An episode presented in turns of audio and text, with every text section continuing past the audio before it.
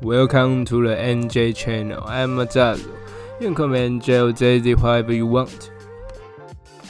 哎、大家好，我是主持人 NJ，欢迎收听这一期的 NJ Channel。OK，我今天的 echo 可能有点大。那我，嗯、我今天有请到一位来宾。那这位来宾呢，呃，我想，我其实我之前就很想让他来上我节目，只是一直找不到一个适合主题，因为他身边太多发生有趣、太多有趣的故事。他也时常推荐书给我们的一群朋友们。那每一本真的都是非常经典，但是我今天主要来讨论是一个他非常特别的兴趣。那他是大家好，我是汉斯。你真的有听？你真的有去看我推荐那些书哦？我知道，当然我这个人记忆力非常薄弱，可是呃，应该说你给我的那些作者我都记得，啊但是你可能要再跟我讲一次，或是我在书局里面再看到的时候，我就觉得哦，这家伙我知道，那我就先拿起来看一下。哦应该因为其实你之前讲的有些书是我家里就有，因为我爸跟我妈很喜欢看书，那他们可能不管在图书馆借或者自己买，其实都有。对，所以其实基本上都有听过，或是这个作者的名字，即便我没有看过这本书，他的其他著作其实我都有了解到。那真的很高兴请到汉斯来上我的节目，因为我这个人已经白嫖他们节目太多次，已经沾了太多他们节目的光了。那他们最近有上一集，我刚好也是来宾，真的很酷。对，我们现在有一个节目，我跟艾伦之前有上过你节目嘛，对不对？对对对，跟艾伦有一个 podcast 叫做《没有关系》，然后我们是一群在新训的朋友，然后一开始是先先是小小抱怨军中生活，在有点讨论我们军中退伍之后的一些职业规划，或者是一些人生价值观，那进行一个所谓的审美校正这样子。对，还蛮酷，还蛮酷的一个一个一个节目。那他们真的都是非常聪明的人，不管在食物上或在生活上，他们都非常聪明。那他们生活也非常精彩，所以他们才会是我的来宾。我的来宾我都希望他们的故事真的是一般人很难接触到。那今天请到汉斯来，我觉得他有一个地方就是一直很想跟他讨论，然后我自己其实也也有打算要去尝试。但一直没机会，我不知道为什么，就是感觉要尝试的时候，就隔天哦又有事情。那这件事情，我觉得真的非常酷，那就是攀岩。对我目前大概快爬了快三年，三年多了吧。今年现在三月，应该三年又两个多月了。三年又两个多月，所以你是在大学时期的时候接触到这件事情。我其实国中跟高中就有校外教学去攀岩过，那都是不懂规则的情况下被学校带去，那一直都觉得很好玩。可是攀岩的这些入场费、装那个装备租借的费用，以学生来讲，其实当时就觉得，哎、好像价钱太高了，价钱太高了。不敢尝试。哦，对，然后一直在心中有一个想要尝试继续攀岩的一个一个幼苗。嗯哼，然后后来是到大学，发现我们大学的运动中心里面有一个攀岩墙，有自己的大学有自己的攀岩墙哎，，其实很多哎，北科大也有，还是北台科大科大也有，北科还是台科大，其实也有一个攀岩墙。也有一个攀岩墙。对其实很多大学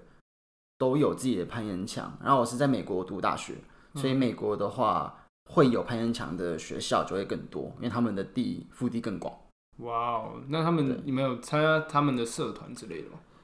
我原本有思考过要不要，可是他们社团的时间刚好跟我自身的那个安排有冲突。OK，对他们好像都是之前都是二四会有社团活动，可是二四刚好是我学校功课量最忙的时候。感觉出来。之前有听你在抱怨你们的那个课表时间的安排，对这件事情，那我觉得，嗯、很酷。可是你刚刚前面说到，就是这个东西，它其实它还有装备，我以为它就跟可能溜冰一样，就是可能去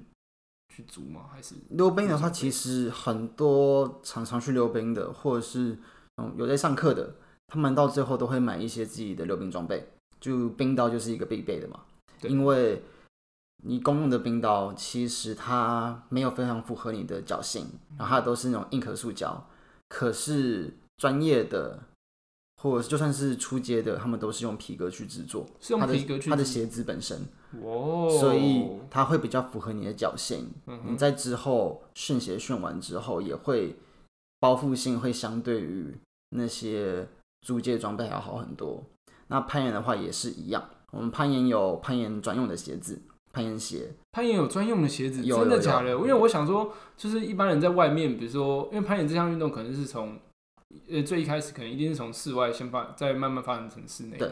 对吧、那我想说，在外面不就是要跟呃就是往上爬这样子，A 石头 A 石头，然后这样子往上一直爬，其实攀岩的发展是从登山开始。登山开始，你登山的话呢，一定会需要经过较为危险的路段嘛，对不对？你不可能，你攀登山一定会有登山的装备，很多绳索，很多那种，一定会有衣服，然后鞋子。那也是到后来发现说，登山的路径会有一些较为危险的路段，需要更强的攀爬能力。然后发现这个之后，攀岩才开始变成一个独立的运动。那原本从登山鞋开始穿，那发现、诶需要更多的橡胶啊，有可能脚背、脚跟都需要橡胶，或者是因为你在攀岩的时候呢，都是以脚趾为为那个踩踏的为主，所以会开始 fo 更 focus 在要如何让那个你的足弓有 support，才可以把力道传到脚尖这样子，所以开始研发了出一系列的攀岩鞋。哦，对，因为你们落脚点可能是只有脚的某一部分而已，对，那你可能就要靠那一部分在施力，所以橡胶是一个很重要的的一种材质。对，哦，那除了这个，你该该不会绳索也要自己买吧？有人自己买绳索？要看你在，其实在，如果是室内攀登的话，有分，应该说攀攀岩本身有分两大专项，应该是三三大专项。第一个是抱石，那室内的话呢是五米以内的攀岩墙，然后下面会有非常厚的软垫，所以坠落的时候呢会掉落在一个软垫上面，来减缓你的冲击力。然后再来还有上攀，上攀的话就是有绳子的，呃，奥运比赛基本上是十五米的墙，可是呃户外就就非常高的嘛。那这些的话呢，很多人一开始都是会跟场馆去租借绳子，是然后后来如果真的长期在爬的话呢，会购买自己的，因为自己的绳子你会比较确定它的状况。哦，有可能这边磨的比较多，我需要拆绳，我需要把它剪掉，剪短一点，把坏掉的地方剪掉之类的，或者是我个人比较喜欢用比较细的绳，嗯，那场馆通常会提供的都是比较粗的，因为是很多人一起租借嘛，会一起很多人在使用，对，所以也需要比较长久一点。然后在第三项是速攀，速攀的话是用一个自动确保器，有点像是那种逃生的垂降器那种东西，嗯放在最顶端，然后有一个好像是一九七零、一九八零年代之后就没有更换的一条路线，然后是一个十十五米的路线，那就是比速度，因为都是统一化，所以就是路线背熟悉，动作习惯，然后开始比速度。那十五米的墙，现在世界纪录大概是好像是五点六秒吧？五点六秒，对，十五米。他是助跑直接跳上去啊，没有，他没有助跑，他就是双手摸着第一颗岩点，一只脚踩在一个岩点上面，左脚踩在一个感应器，嗯，然后听到那个倒数计时之后就直接冲，所以是从静止冲，哇，十五米诶，不简单，五点六秒，对，超快。哇哦，真的是没有办法想象。对，那我觉得你在攀岩这个领域上面已经其实也发展很久，那其实你也你也一直你回来台湾后也一直有在推广这件事情，就是跟朋友会想要，哎、要不要来攀岩？对啊、就是很想我，你觉得你在攀岩这段时间做过连续最疯狂的事情，比如说你很常去，或是你有去徒手攀岩台湾哪个地方吗？嗯，我自己还是为了方便性，主要是室内攀岩者，所以都是爬室内的那种私人岩馆、商业岩馆样子。可是我自己很喜欢，其实很喜欢爬户外。是之前在美国的话呢，有户外其实比较 accessible 一点，它的发展比较完善，因为嗯，在美国攀岩的历史比较比台湾长久。对，当然所以有更多可以开发的地方。然后在美国主要是爬户外抱石，户外暴食对，暴食就是没有绳索，就哦我们会自己背软垫，哦，自己背软垫过去吗？哇哦，然后它软垫其实会比室内的再薄一点。再薄一点，那有可能如果你爬得比较高，因为室外就有可能会超过五米嗯嘛，室内规定是五米以内，墙都是不会超过五米，可室外就很有可能，所以有时候我们会叠叠软垫啊，叠好几层哦，之类的。对，然后之前就是 自己一个人背了三个，然后又背了帐篷，然后沿鞋去外面露营这样子。哇哦，我觉得就是稍微比较疯狂一点点，就是背了很多装备。这真的还蛮疯狂的，就是在那边，然后去爬这么高的地方，而且它是因为你刚刚讲 BOSS，它是没有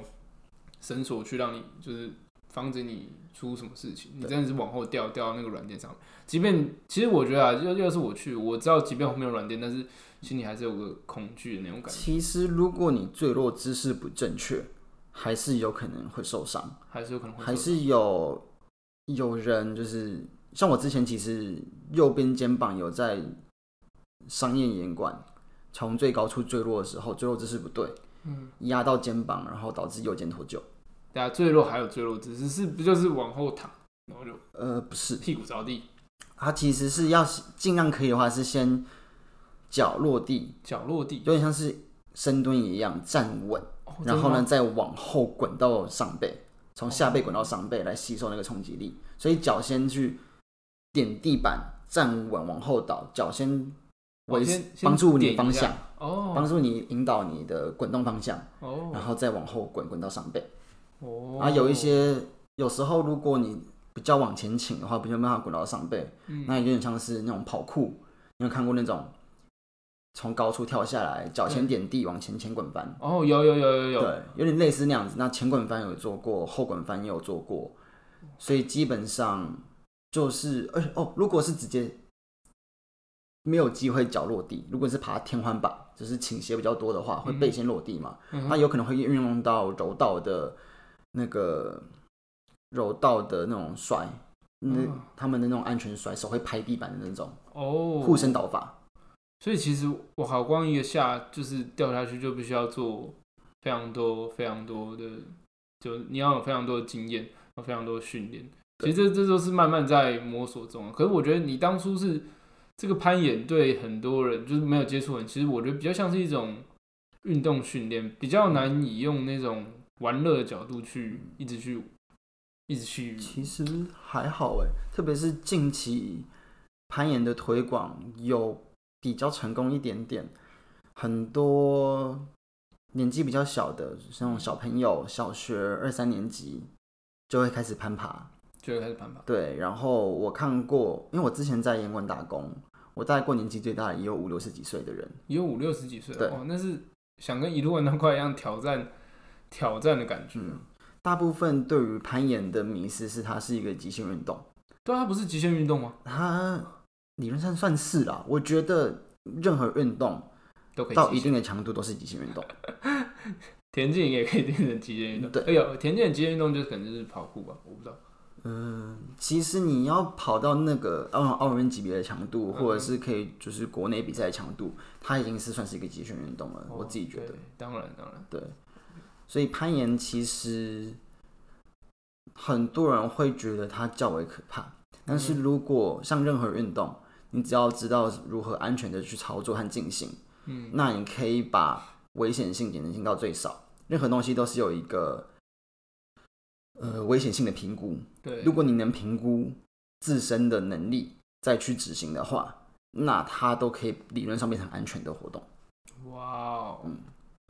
非常酷。那你觉得，因为你在台湾，其实我刚刚前面有讲过嘛，你在台湾其实看你蛮常在推广这个活动，那我相信也很多人去参加这个就是攀岩。那你觉得在台湾跟美国环境，你觉得台湾要怎么让整个攀岩环境变得更好？我觉得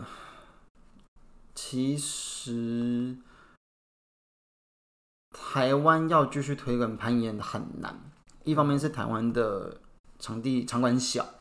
是。然后再来是资源也少，然后我们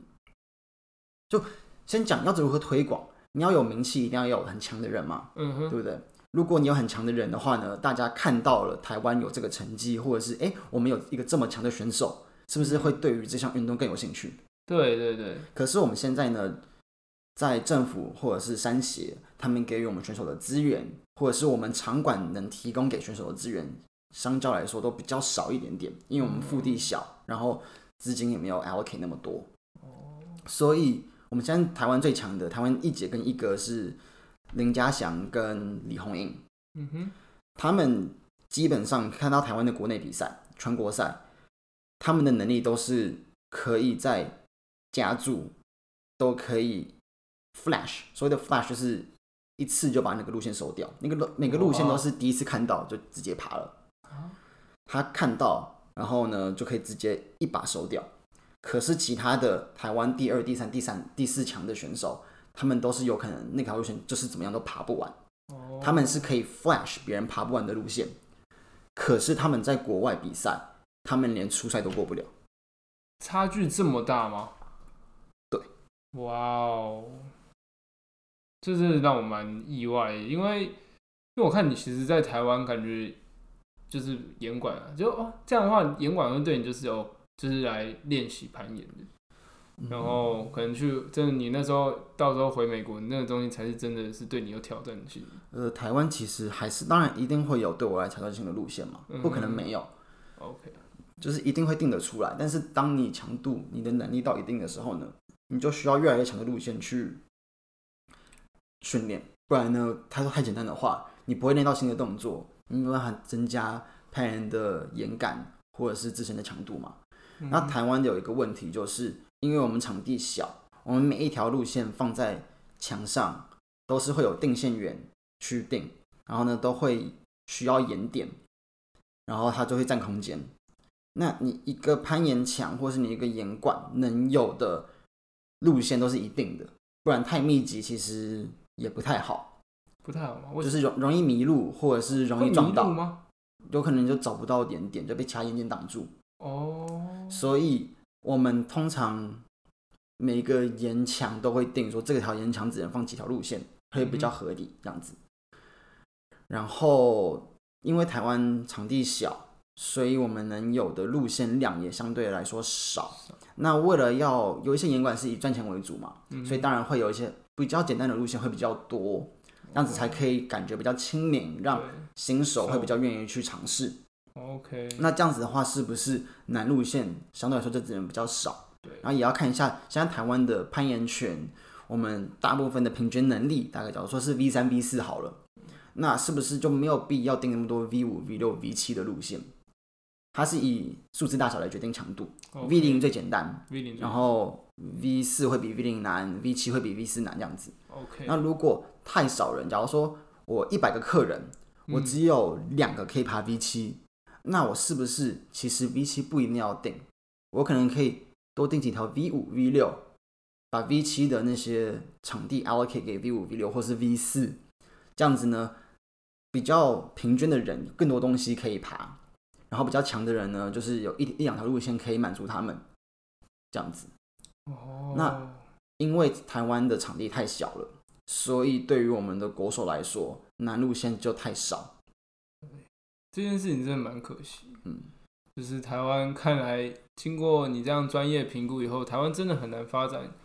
就是攀岩这方面的运动。但我原本以为其实还蛮，我以为其实蛮简单，因为因为说真的，我是完全是一个门外汉，我只是觉得这东西真的很酷。那我想到台湾有山啊，那个就是包括石子干嘛的，但是它当然还是有很多危险，你要找很比较有评估过的场地。那美国一定有很多，就是可能你们应该说岩点嘛，嗯，这样子讲好了。呃，原本室内攀岩是为了室外攀岩的训练。嗯哼你在室外有可能这条路线太难了，或者是天气不好没办法爬，那就到室内做训练。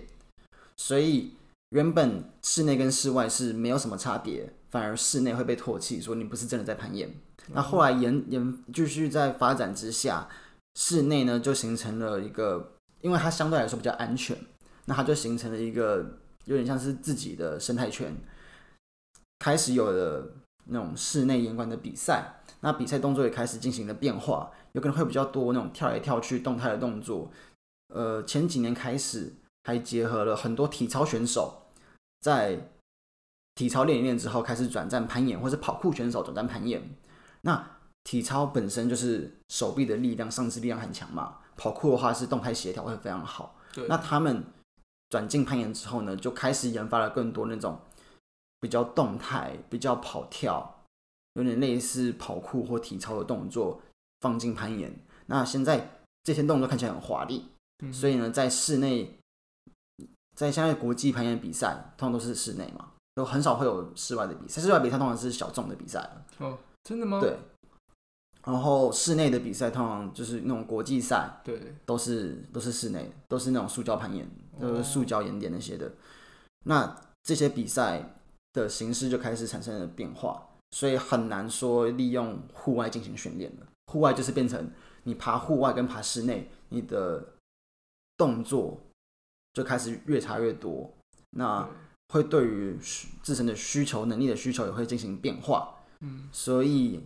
很多户外很强的人，不表不一定室内的新形态的攀岩会很强，因为他们就没有练出那些动态协调。哦，动态协调感觉是任何几个极限运动里面非常非常重要的一个环节。对，OK，那要是假设有任何一个新手在台湾，他想要去尝试攀岩，你有给他一句话的忠告是什么？我觉得很多人对于攀岩都会很害怕，对，他们觉得啊掉下来怎么办，或者是这边太太高了，我会怕高。嗯，我觉得如果你没有任何恐惧，你非常勇敢的尝试任何事情，其实只是鲁莽。没有恐惧就只是鲁莽，没有有恐惧却继续做就是勇敢。所以我会跟你说，如果你会害怕，就带着恐惧去完成它。哇哦，那我觉得这个非常适合当我们今天的主题。嗯，因为如果你不害怕，你同时也会忽略了很多危险性。可是如果你害怕的话呢，你会把它看得更重，有可能会进行更多的训练，或是你在做这个动作的时候呢，会更好的去评估，或是更小心的去执行。那这样子你可以避免的伤害，同时也越多。没错，这有点像是那个啊，一句成语“胆大心细”的感觉，非常厉害。那我们今天也非常谢谢汉斯来上我们节目，我们今天节目就先到这边，谢谢大家，我们下礼拜见，拜。拜。